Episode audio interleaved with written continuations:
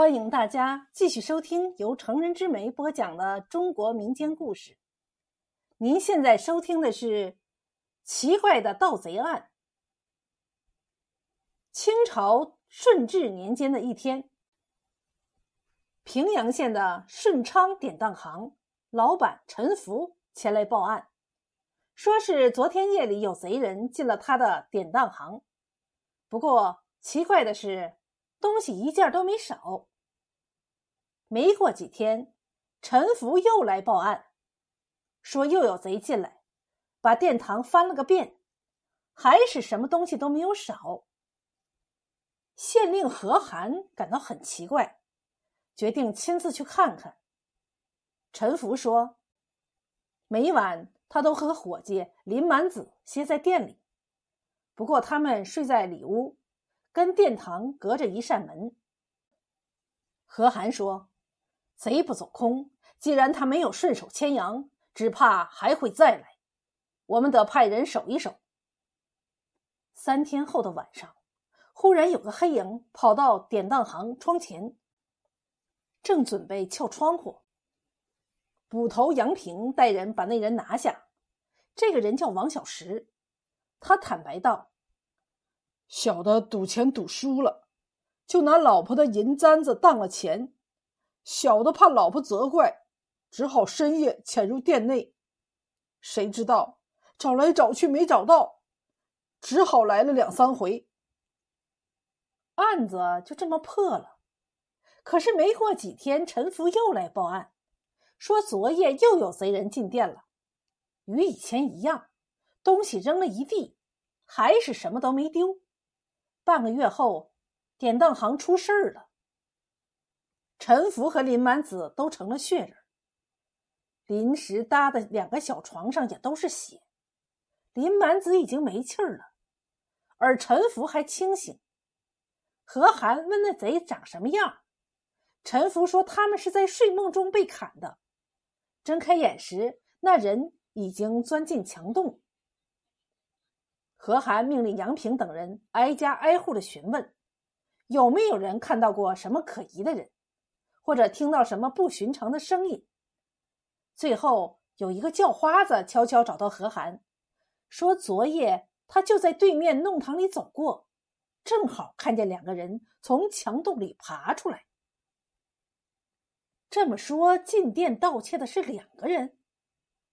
何涵马上就去店里仔细勘察。越看越觉得蹊跷，屋子里的痕迹明显是有人打过架，但如果是陈福或林满子跟凶手打斗，陈福应该知道的呀。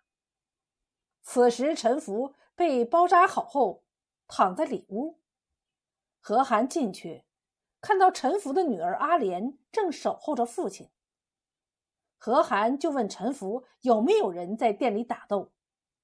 陈福摇头说：“没有。”阿莲接着说：“今早他下楼，发现父亲倒在地上，满身是血，而林满子还躺在床上，也是一身的血。”何涵问道：“你下楼时太阳大概多高？”阿莲说：“他起得早，从东窗望出去还没见太阳。”你这么早发现店里的血案，可你前来县衙时，太阳有一竿子高了，为什么不马上来报告？何涵这么一问，他迟疑了一下，说：“当时吓傻了，不知道该怎么办。”放走阿莲，何涵和杨平正在讨论案情时，忽然“砰”的一声响，阿莲跳楼了，头朝下。跌在条石上，当场气绝了。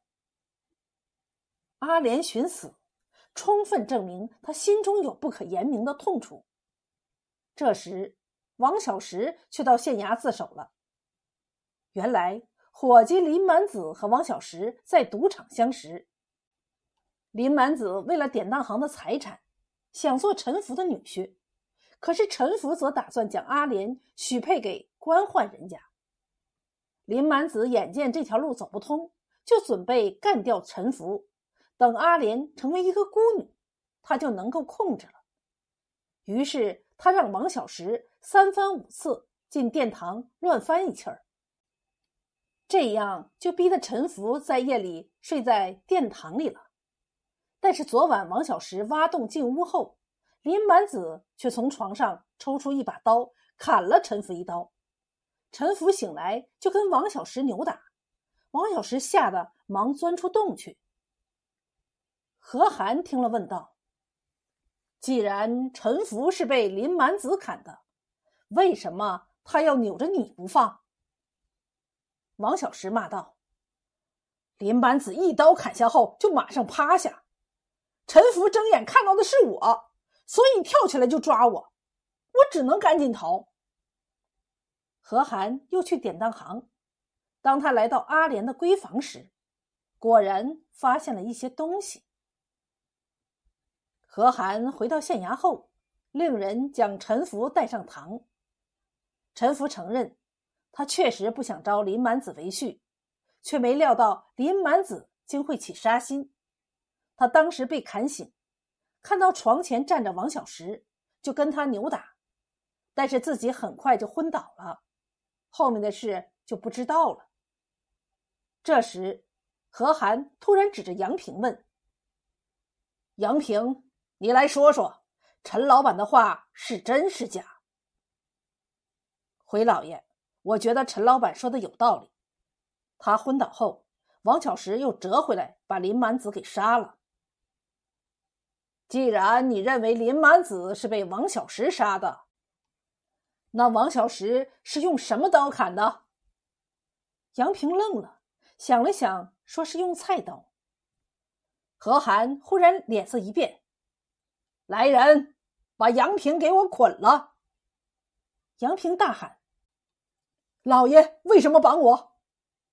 何涵解释道：“第一，林满子砍杀陈福用的是菜刀，但他自己的刀伤明显是被朴刀所砍，而你就挂着一把朴刀。第二，我去看过阿莲的闺房，床上有两个枕头。”可她是未婚之女，分明有情夫。我在被子里一翻，找着了这个。何涵的手上举了一个腰牌，杨平这才意识到，当时他情急下楼，把腰牌留在床上了，没想到被老爷所掌握。杨平只好一五一十招供。原来这天夜里，杨平就宿在阿莲房中。半夜听到下面有人打斗，便提刀下去，结果看到林满子从床底下爬起来，手里拿着菜刀，还在滴血。